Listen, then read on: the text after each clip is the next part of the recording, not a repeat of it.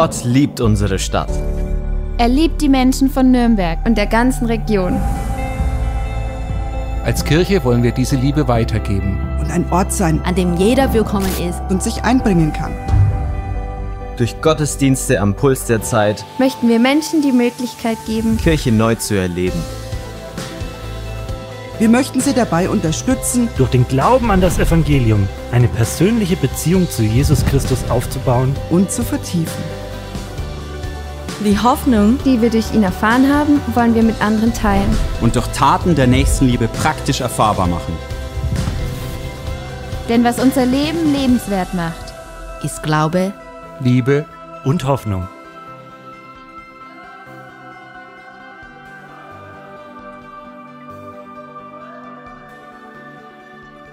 Wir sind gemeinsam unterwegs und Paulus hat am Ende seines Lebens gesagt, jetzt habe ich den Lauf vollendet, jetzt habe ich, ich habe den Glauben gehalten, festgehalten. Wir wissen, dass Paulus durch viele Anfechtungen und Erschütterungen hindurchgegangen ist. Glaube zu leben hat ihn etwas gekostet.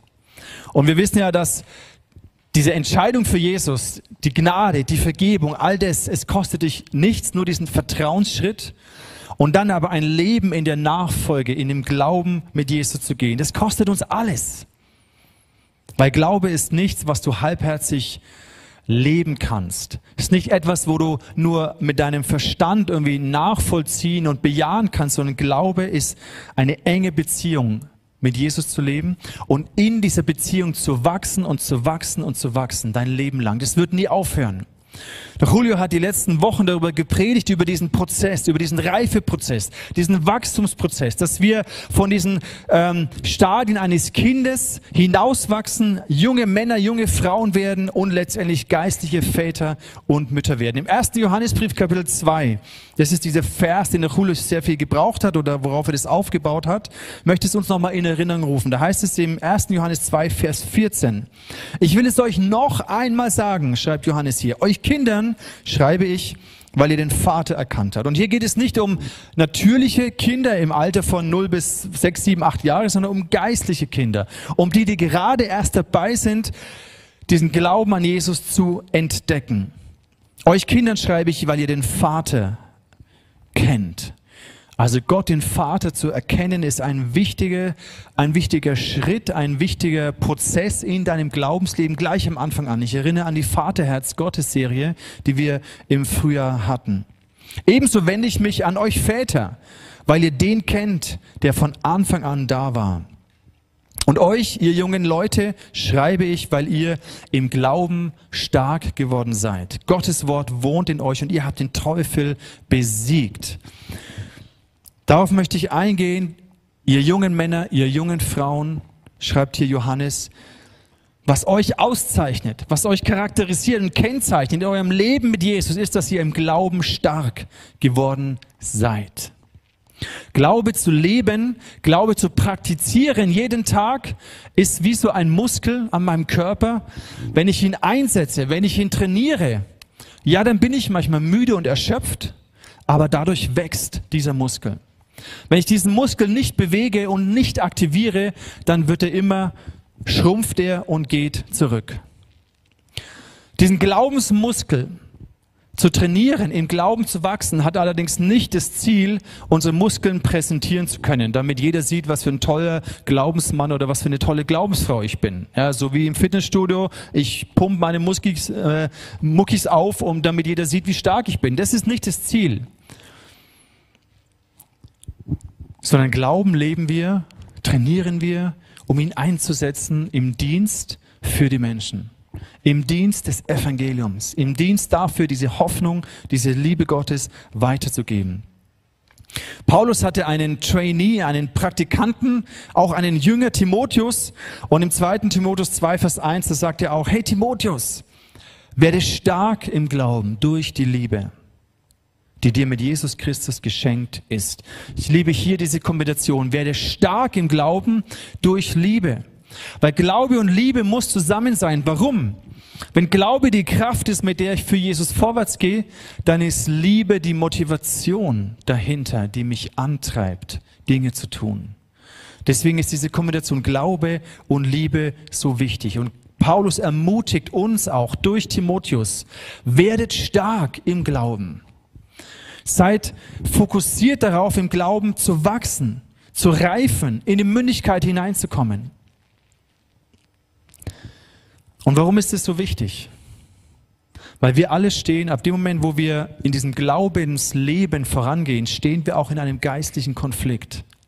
Und im Petrusbrief, da heißt es im Vers 5, Vers 8, im Kapitel 5, Vers 8, seid besonnen und wachsam, denn der Teufel, euer Todfeind, euer Todfeind, das heißt, das einzige Ziel ist es, dich zu vernichten, dich im Glauben zum Straucheln zu bringen, dir das wieder herauszureißen, was Gott in dein Herz hineingepflanzt hat. Euer Todfeind, er läuft wie ein brüllender Löwe um euch herum, er wartet nur darauf, dass er einen von euch verschlingen kann. Seid stark und fest im Glauben, sollt ihr seine Angriffe abwehren. Das ist eine Realität. Und deswegen ist es so wichtig, dass wir in unserem Glauben uns wachsen und entwickeln, dass wir auch als Gemeinde in Einheit zusammenstehen, weil jeder von uns hat Phasen, wo er, schwach, wo er schwach ist wo er vielleicht eine Krise hat, wo er zweifelt, wo er Fragen mit Gott hat, die er nicht irgendwie klarkommt, wo er angreifbar und verletzlich ist, wo Zweifel oder auch manchmal Lügen vom Teufel in uns Raum gewinnen. Und da brauchen wir die Gemeinschaft, da brauchen wir einander, die vertrauten Beziehungen in den Kleingruppen, damit wir in diesen Krisen nicht alleine stehen damit wenn wir fallen und straucheln und zweifeln, dass wir nicht alleine stehen, dass wir Brüder und Schwestern an unserer Seite haben, die uns aufrichten und uns wieder stärken und unseren Glauben an Gott wieder hochhalten. Ich persönlich, mir geht es so, dass ich dafür, dass dafür mein Herz brennt. Wir haben gesagt, im ICF ist das einer unserer unsere Visionen, unsere Ziele, unser Bild von der Zukunft, dass Menschen hier im Glauben stark werden können, dass ihr stark verwurzelt werdet in der Liebe Gottes, dass Liebe die, die absolute innere Motivation ist, die uns antreibt, Dinge zu tun und dass wir im Glauben mit Jesus vorangehen können. Deswegen schlägt so mein apostolisch-pastorales Herz dafür, dich zu fördern, dich zu stärken, dich herauszufordern, im Glauben zu gehen. Und in den Schwächephasen deines Glaubens, in den Krisenzeiten deines Glaubens, nicht alleine zu sein. Geh nicht aus der Gemeinschaft raus. Ihr kennt ja dieses Bild von der Herde. Und häufig sind es eben die schwachen und kranken Tiere, die dann eben gefressen werden. Warum? Weil sie sich von der Herde oder das, das Ziel der, der Jäger ist immer, die Schwachen und Kranken von der Herde zu trennen. Und dann sind sie eine leichte Beute. Deswegen bleib in der Gemeinschaft.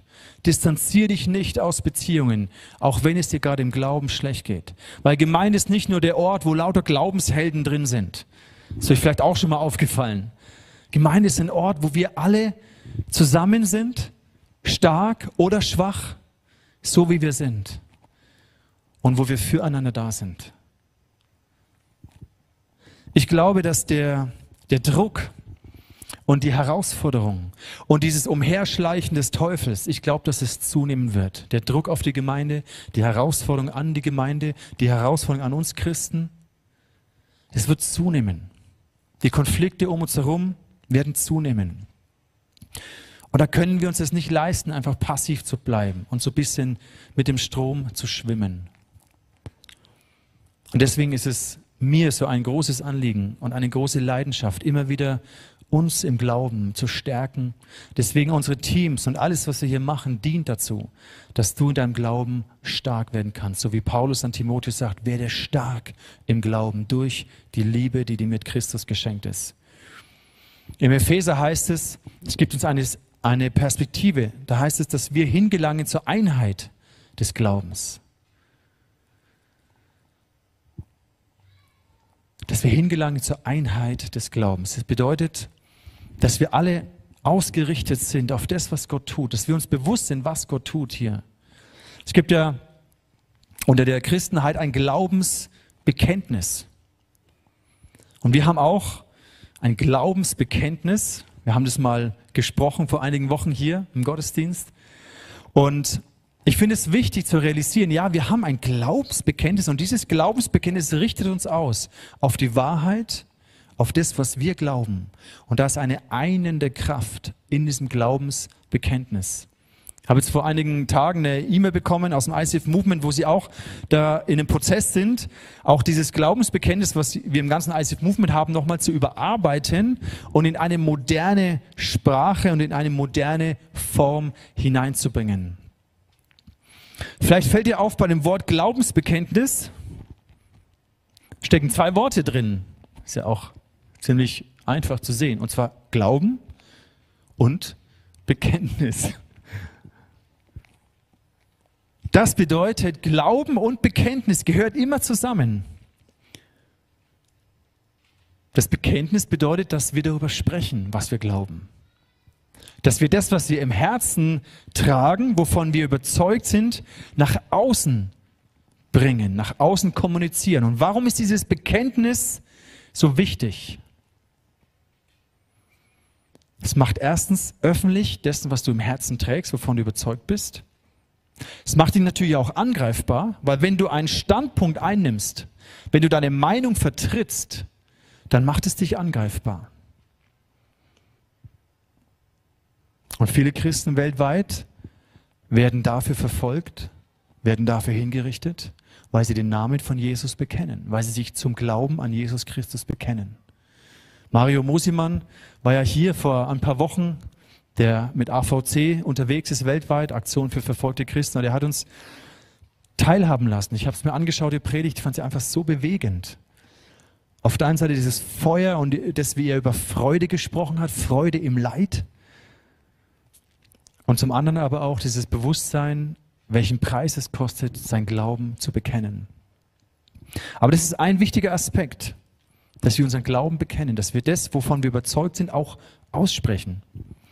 Im 2. Korinther Kapitel 4, Vers 13 heißt es, weil wir aber denselben Geist des Glaubens haben.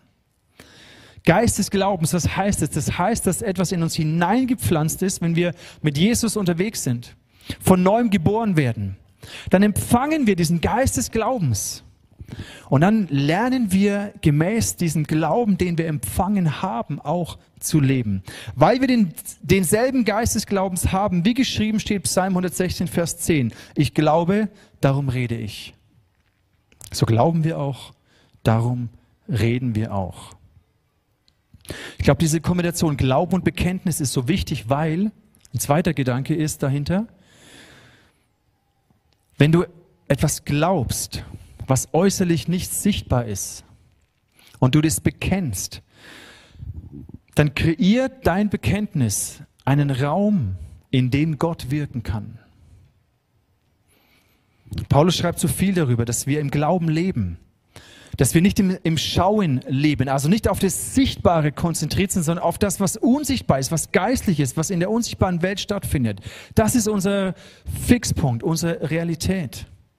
Und wenn wir Dinge aussprechen, die wir im Geist sehen, die Gott tut, wenn wir beten, wenn wir Dinge aussprechen, die wir auf dem Herzen Gottes spüren, dann kreiert es den Raum, damit hier in dieser Welt, in dieser Wirklichkeit, in dieser Realität etwas verwirklicht wird. Dein Glaube zusammen mit deinem Bekenntnis. Bekenntnis nicht nur in Wort, sondern Bekenntnis auch in deinen Werken. Auch deine Werke zeugen von deinem Glauben. Bekenntnis durch Wort und Tat, dein Glaube und dein Bekenntnis setzt eine schöpferische Kraft frei, kreiert einen Raum, in dem Gott wirken kann und auch wirken möchte. Und so treten wir ein in diese Partnerschaft, in diese Bundesbeziehung mit Gott, wo er mit uns und durch uns seine Pläne, seinen Willen hier auf dieser Erde verwirklichen möchte. Deswegen sagt Jesus auch selber, ich kann nur das tun, was ich den Vater tun sehe. Und ich kann nur das reden, was ich den Vater reden höre. Das heißt, diese Partnerschaft mit Gott hat Jesus uns so wunderbar vorgelebt. Und wir können uns einklinken in diese Partnerschaft. Und dadurch entstehen Dinge. Dadurch wird eine schöpferische Kraft freigesetzt. Ich erinnere mich noch, wie ich am Anfang über diesen Gedanken sinniert habe und nachgedacht habe und diese Vision empfangen habe, das ISF hier in Nürnberg zu starten. Damals gab es noch kein ISF in Deutschland, aber in mir war diese Realität geboren, Ich war wie schwanger mit dieser Vision, hier in Nürnberg diese Art Kirche zu gründen. Deswegen bin ich Schritte gegangen. Deswegen habe ich den Leo kontaktiert in Zürich. Deswegen habe ich hier meine Freunde eingeladen und sie von dieser Vision, von dieser Vision erzählt. Ich habe geglaubt und dann habe ich gehandelt und das bekannt, was ich in mir empfunden habe, was Gott tun möchte. Ich weiß noch, das erste Mal, wo ich die Franzi nach Nürnberg eingeladen habe und ihr Nürnberg gezeigt habe, habe ich ihr das Cinecittà gezeigt und gesehen, Schatz, ich sehe das von meinem inneren Auge. Ich glaube, dass wir hier Gottesdienste feiern werden und hier von diesem Kinoleinwand des Evangelium gepredigt wird. Und dann haben wir gehandelt. Dann haben wir darüber gesprochen, über diese Vision. Und dann ist etwas entstanden. Und einige Jahre später war genau das Wirklichkeit. Jetzt gerade geht es mir auch so. Ich habe Dinge in mir, die ich sehe, die ich glaube, die Gott machen möchte in Nürnberg. Und weil ich davon, weil ich damit wie schwanger bin, habe ich angefangen, vor zwei Jahren hat es begonnen, Letztes Jahr im Sommer ist es konkreter geworden. Dann habe ich angefangen, mit der Franzi darüber zu reden. Dann habe ich angefangen, mit anderen Leitern darüber zu reden. Mit dem Beirat, mit Pastoren, Freunden. Dann habe ich angefangen, mit dem Architekten darüber zu reden. Habe ich angefangen, mit dem Bürgermeister darüber zu reden. Und ich habe gemerkt, okay, Gott, was, was hast du hier vor? Häufig ist es noch nicht so, dass wir immer das, das perfekte Bild sehen. Aber wir empfinden etwas, da, da, da gewinnt etwas Gestalt, da formt sich etwas. Und es ist unsichtbar nach außen, es ist erst noch da, es ist im Geist da. Für mich ist es schon real. Aber ich glaube und deswegen rede ich, deswegen handle ich. Natürlich muss man auch immer aufpassen, wo man mit wem über alles redet. Deswegen gehe ich da auch ein bisschen vorsichtige Schritte. Ich habe den Impuls gehabt zum Beispiel, ich habe einen Artikel gelesen über eine Person in Nürnberg, die, ich sage jetzt mal, so ein einer der Big Player ist, was die Immobilienbranche angeht. Und dann lese ich einen Artikel über ihn und dann habe ich diesen Gedanken, kontaktiere ihn und frage ihn, ob er dich trifft. Einfach so. Habe gesagt, hey, okay, keine Ahnung. Habe ich seine Firma gegoogelt, Info-Ad oder Kontakt-Ad. Habe ich ihm eine E-Mail geschrieben, hallo, der und der bin ich, das und das spüre ich und will ich und sehe ich, ob er mich treffen kann, ob ich mit ihm reden kann. Und dann Mitte August ist dieses Treffen zustande gekommen. Hat sich zwei Stunden Zeit genommen. Und mein Wunsch war, dass ich von ihm lernen kann. Eine Art, also Mentoring ist vielleicht übertrieben, aber das, ich habe gemerkt, okay, solche Kontakte brauchen wir. Solche, solche Erfahrungen, solches Know-how. Und ich hab, mich hat es einfach interessiert. Ich habe diesen Impuls, bin ihm einfach gefolgt. Ich habe nicht gewusst, was daraus entsteht. Ich weiß auch jetzt noch nicht genau, was daraus entsteht. Aber es war für mich ein göttlicher Schritt. Und zumindest hat er mir ein zweites Treffen angeboten. Mal gucken, was daraus passiert. Und das meine ich mit im Glauben gehen. Du empfängst etwas und du bewegst etwas und in dir gewinnt es Form und Gestalt. Und dann handelst du aber auch, dann agierst du, dann gehst du Schritte. Und natürlich kann man da auch mal scheitern. Natürlich macht es dich angreifbar. Es gab auch eine Zeit im ICF, wo wir ein Glaubensprojekt hatten, die Humboldt-Säle, und wir haben da investiert und gesehen und gebetet und irgendwie ist es gescheitert. Und im Nachhinein frage ich mich, okay, Gott, was, was war da jetzt los? Wir haben viel gelernt dadurch. Ich möchte jetzt gar nicht ins Detail gehen, aber wir haben viel gelernt. Und auch das hat zu unserem Weg dazugehört. Aber das Prinzip ist immer gleich, wie Gott uns leitet. Ich glaube, die letzten Jahre, ich habe es euch schon mal in einem Video ge ge gepostet, die letzten Jahre waren Jahre der Gesundheit für uns als Gemeinde. Die sieben Jahre, 14 bis 21, wo Dinge neu geordnet wurden, gesund geworden sind, im Kern gesund geworden. Das heißt nicht, dass alles perfekt ist, dass es abgeschlossen ist und alles nur noch super ist, sondern aber im Kern habe ich den Eindruck und glaube ich, dass viele Dinge geordnet und gesund geworden sind. Und es freut mich riesig. Und ich glaube, ich sage das ganz bewusst so, ich glaube, dass wir im ICF Nürnberg in eine Zeit jetzt der Stärke hineingehen, wo Gott aufbauen möchte auf dem, was gesund geworden ist und weiterhin gesundet und jetzt mehr und mehr seine, seine Kraft, die Kraft des Heiligen Geistes hineinlegen möchte. Und es begeistert mich extrem. Sei es unsere Worship-Zeiten, wo wir in der Gegenwart Gottes sind und einfach du merkst, ist eine Zunahme da an der Gegenwart, an der Kraft des Heiligen Geistes. Sei es prophetische Gaben, die wirken, Gebet, was zunimmt. Ich merke, ich glaube, dass wir in eine, eine Zeit der Stärke hineingeht, was das Thema angeht, wie wir mit Menschen über Jesus reden, Mission, wie wir Menschen in Jüngerschaft führen, wie Menschen Glaubensschritte gehen im Get Free und in Explore und in den Life Groups. Ich glaube, dass wir in Bereiche Leiterschaft und Leiterschaftsmultiplikation und Leiterschaftstraining stark werden, stärker werden. In der Ausbildung neuer Leiter. Ich glaube an die Kreativität, die technischen Möglichkeiten, an so viel, was da ist, was Gott angelegt hat, was Gott gepflanzt hat. Und wir merken, da ist eine gesunde Basis. Und ich glaube, dass Gott auf dieser Basis aufbauen wird, dass er Gefäße, die wir ihm hinstellen, füllen wird mit einer Zunahme seiner Kraft und seines Heiligen Geistes. Und das gibt mir Freude. Jetzt möchte ich mit euch einsteigen in Markus 9.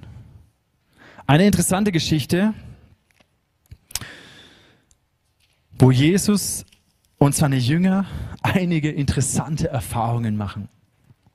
Wie schon angedeutet, ich werde es heute nicht mehr umfassend bearbeiten können, aber ich möchte euch in die ersten Gedanken mit reinnehmen und euch hungrig machen nach mehr in diesem Bibeltext zu entdecken. Schlag doch auf Markus Kapitel 9. Markus Evangelium Kapitel 9. Im Vers 14 bis 29. Ich lese euch diesen ganzen Abschnitt vor. Es sind einige Verse und dann tauchen wir noch mal so ein bisschen in zwei, drei Gedanken mit hinein. Vers 14. Danach kam Jesus, kam er zu seinen Jüngern und sah eine große Menschenmenge. Kurz davor war er am Berg, hat diese Begegnung mit, mit, mit seinem Vater gehabt. Dann kommt er zurück und dann sieht er diese große Menschenmenge und sie um sie und Schriftgelehrte, die mit ihnen stritten. Also die Jünger, seine Jünger und die Schriftgelehrten hatten irgendwie Debatten. Sobald das ganze Volk ihn sah, staunten sie sehr und liefen herbei und begrüßten ihn. Und er fragte die Schriftgelehrten, was besprecht ihr mit ihnen? Also mit meinen Jüngern.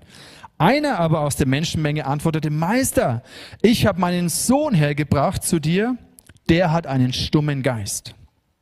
Und wo er ihn erwischt, reißt er ihn und er schäumt und knirscht mit den Zähnen und wird starr. Ich habe mit deinen Jüngern geredet, dass sie ihn austrieben und sie konnten es nicht. Jetzt kommt eine interessante Reaktion von Jesus. Er antwortete ihm, Oh, du ungläubiges Geschlecht. In einer anderen Übersetzung heißt es, ihr, du ungläubige Generation. Wie lange soll ich bei euch sein? Wie lange soll ich euch ertragen? Bringt ihn her zu mir. Ich lese erstmal weiter, aber das ist schon irgendwie interessant, dass Jesus so fast schon genervt reagiert. Hey Mann, wie lange soll ich euch noch ertragen? Okay, bisher haben wir nicht so einen Eindruck gehabt von Jesus. Egal, weiter. Vers 20. Und sie brachten ihn zu ihm. Sofort als der Geist, also dieser böse Geist, Jesus sah, riss er ihn und er fiel auf die Erde und wälzte sich und schäumte. Da fragte er seinen Vater, wie lange hat er das schon? Er, er sagte, von Kind auf. Und oft hat er ihn ins Feuer und ins Wasser geworfen, und ihn, um ihn umzubringen. Wenn du aber etwas kannst, so erbarm dich über uns und hilf uns. Auch interessant, was er sagt. Wenn du aber etwas kannst. Und Jesus sagt zu ihm, wenn du glaubst, wenn du glauben kannst, alle Dinge sind dem möglich, der glaubt. Und gleich schrie der Vater des Kindes unter Tränen, ich glaube, Herr, hilf meinem Unglauben. Als nun Jesus sah, dass die Menschenmenge zusammenlief, bedrohte er den unreinen Geist und sagte zu ihm, du stummer und tauber Geist, ich gebiete dir, fahre von ihm aus und fahre nicht mehr in ihn hinein. Da schrie er und riss ihn sehr und fuhr aus. Und er wurde wie tot, sodass auch viele sagten, er ist tot. Jesus aber ergriff ihn bei der Hand und richtete ihn auf. Da stand er auf. Auch interessant. Jesus ergriff ihn bei der Hand, er richtete ihn auf, dann stand er auf. Und als er in ein Haus gekommen war, fragten ihn seine Jünger für sich alleine, warum konnten wir ihn nicht austreiben?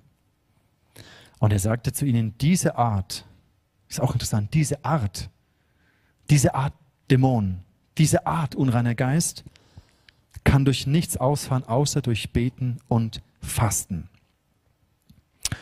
Gut. Viel Stoff. Die ersten paar Gedanken haben wir vielleicht noch Zeit dafür.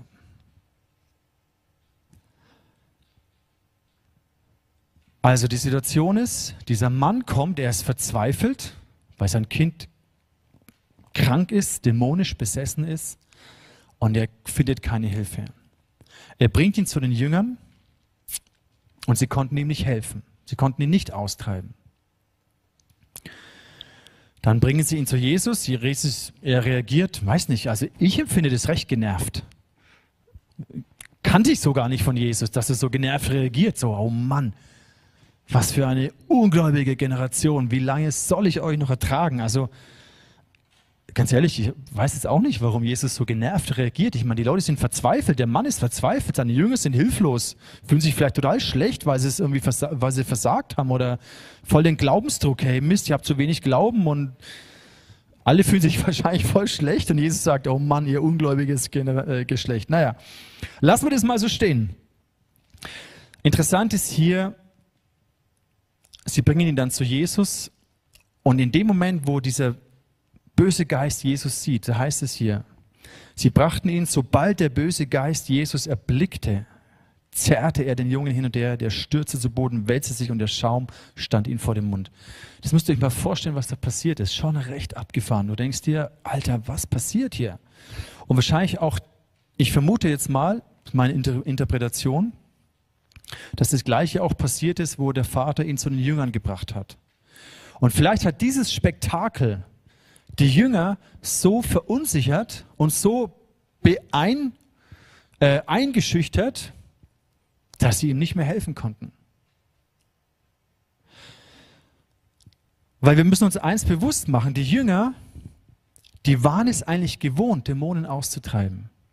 Ein paar Kapitel vorher, Markus Evangelium Kapitel 6 und in den anderen Evangelien wird es genauso beschrieben, ist die Situation, wo Jesus seine Jünger aussendet, ich lese euch hier Vers 7, er rief die zwölf zu sich und fing an, sie zwei und zwei auszusenden, gab ihnen Macht über die unreinen Geister.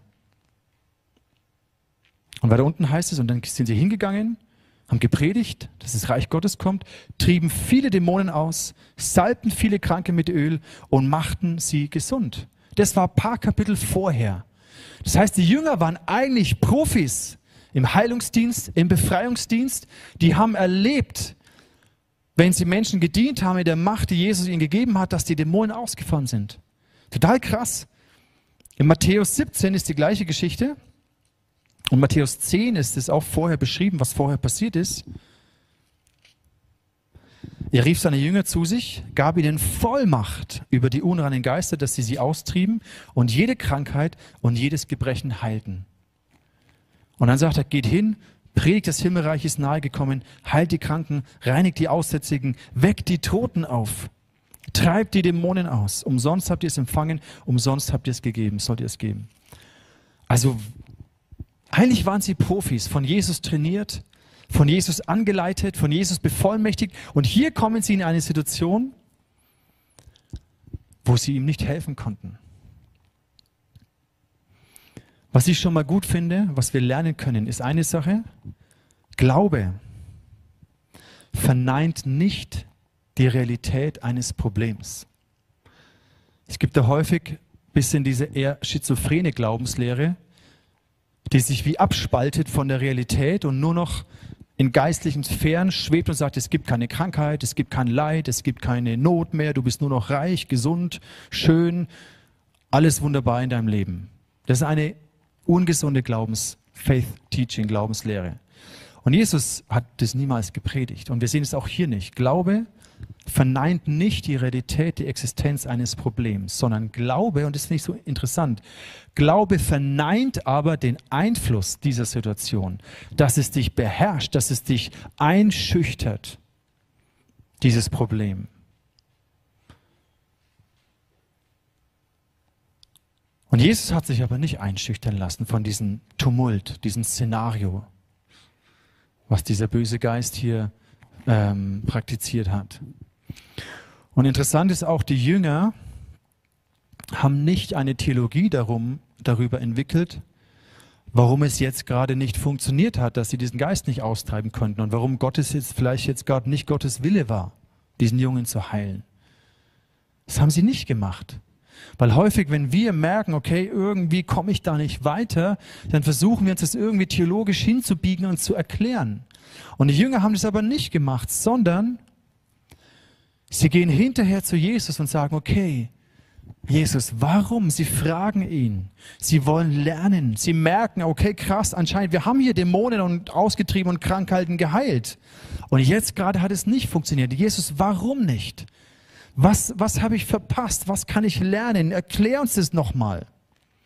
Und das ist eine gesunde Haltung, mit der wir im Glauben lernen und wachsen. Vers 28. Und als er dann in, das, in ein Haus getreten war, fragten ihn seine Jünger, warum konnten wir ihn nicht austreiben? Und er sprach zu ihnen, diese Art kann durch nichts ausfahren, außer durch Gebet und Fasten. Markus macht hier einen Punkt. Und ich denke mir, wie, jetzt hör nicht auf zu schreiben, erklär mir. Ich meine, Jesus hat sie gerade geteacht und Markus fasst es dann irgendwie zusammen in, ja, Gebet und Fasten. Und ich denke mir, hey, wie jetzt? Schreib weiter. Ich, wie jetzt? Ich will es checken. Ich will auch dieses Teaching haben. Matthäus und Lukas, die bringen es noch mal ein bisschen ausführlicher dann. Da kommt es dann mit diesem in Matthäus 17, wenn ihr Glaube habt wie ein Senfkorn, dann könnt ihr zu diesem Berg sprechen, hebt dich hinweg. Nichts ist unmöglich, der, der glaubt. Also Matthäus gibt noch ein bisschen ausführlicher darauf ein, was Jesus sie geteacht hat, aber Markus macht hier einen Punkt. Und Jesus sagt, diese Art geht nur mit Gebet und Fasten. Lass uns darüber noch mal kurz reden. Gebet und Fasten. Uns fällt auf, Jesus hat ja nicht in dem Moment das Beten und das Fasten angefangen, oder? Er hat nicht gefastet für ein Problem,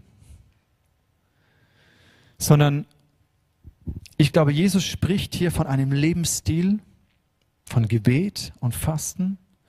Und in diesem Lebensstil entwickelst du eine geistliche Autorität, die du brauchst, jetzt konkret in diesem Fall, um dieser Not, um, diesem, um dieser Situation zu begegnen. Jesus spricht hier von einem Lebensstil des Betens und des Fastens. Ich glaube ganz ehrlich, so ein Dämon ist nicht davon beeindruckt, dass ich eine Mahlzeit weniger esse. Das juckt den ja überhaupt nicht. Das heißt, beim Fasten geht es nicht nur um, ich lasse jetzt eine Mahlzeit aus, sondern was passiert beim Fasten? Ich glaube, es hat was mit Autorität zu tun. Hat etwas damit zu tun, dass wir uns fokussieren auf etwas, was wir nicht sehen. Es ist ja, wie soll ich sagen, Fasten ist ja kein Hungerstreik, oder? Dass du Gott manipulierst und sagst, Gott, ich esse so lange nichts mehr, bis du das machst. Ja, ist ja kein Hungerstreik. Wir können Gott durch Fasten nicht irgendwie hinmanipulieren, unsere Wünsche zu erfüllen. Das ist mal wichtig. Aber Fasten bedeutet, dass du hungrig nach etwas bist, was du nicht sehen kannst. Dass du ein Verlangen hast nach etwas, was nicht deinen Körper befriedigt. Ein Verlangen nach etwas anderem. Und durch Fasten werden wir sensibel dafür, auf das, was im Unsichtbaren passiert. Glaube agiert immer auf das Unsichtbare. Im 2. Korinther 4, Vers 18, da heißt es, wir richten unseren Blick nicht auf das, was wir sehen, sondern auf das, was jetzt noch unsichtbar ist. Müsst ihr euch das mal vorstellen, da, da steckt ja auch schon so viel interessante Dinge drin. Wir richten unseren Blick nicht auf das, was wir sehen. Hört sich irgendwie komisch an. Wir richten unseren Blick nicht auf das, was wir sehen, sondern auf das, was wir nicht sehen. Das ist eben Glauben. Das ist das Spannende am Glauben. Du richtest dich auf, du blickst, du schaust auf etwas, was nicht sichtbar, noch nicht sichtbar und wahrnehmbar, wahrnehmbar ist. Hier heißt es hier, sondern auf das, was noch unsichtbar ist. Betonung liegt auf noch. Wenn Gott uns etwas zeigt, uns etwas Unsichtbares sehen lässt, dann mit dem Ziel und dem Wunsch, dass sein Wille auf Erden geschieht, wie es im Himmel ist. Wie im Himmel, so auf Erden. Dass er hier auf der Erde etwas verwirklichen, etwas realisieren möchte, was noch unsichtbar ist. Aber die Tatsache, dass es unsichtbar ist, heißt nicht, dass es nicht da ist. Wir sind häufig so geprägt, alles, was ich nicht sehen, anfassen, berühren, berechnen, nachweisen kann, existiert nicht. Und der Glaube sagt genau das Gegenteil. Es heißt es nicht. Sondern der Glaube ist genau diese Dinge zu ergreifen, die Realität dessen zu erkennen, was eben noch nicht sichtbar ist. Denn das Sichtbare ist vergänglich, aber das Unsichtbare ist ewig. Das, was wir im Glauben ergreifen, hat Ewigkeitswert. Und Fasten, durch Fasten lernen wir unseren Appetit, unser Verlangen auf das zu richten, was wir nicht sehen können, was uns nicht jetzt gerade satt macht. Und das ist etwas sehr, sehr Spannendes. Und ich glaube, hier ist dieser Schlüssel verborgen, über den Jesus spricht. Diese Art fährt nur aus durch Gebet und Fasten. Ich glaube, dass Jesus uns anleiten möchte, durch unseren Glauben uns auszurichten auf das, was Gott tun möchte. Eine Verbindung zu kreieren durch unser Bekenntnis, durch unsere Worte, durch unser Handeln. Eine Verbindung zu diesem Unsichtbaren zu kreieren, damit es hier mehr und mehr erfahrbar wird, sichtbar wird, greifbar wird für andere Menschen. Und ich glaube, dass Gebet und Fasten ein Schritt ist in diese Richtung.